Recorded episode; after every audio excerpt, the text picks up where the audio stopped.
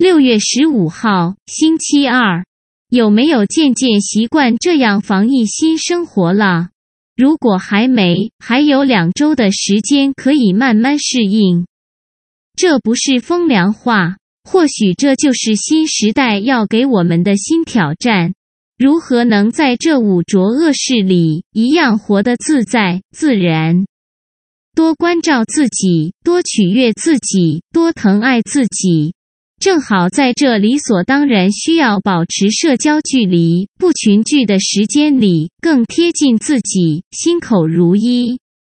难道你没有感觉跟发现，其实很喜欢和需要口罩和社交距离？啾咪。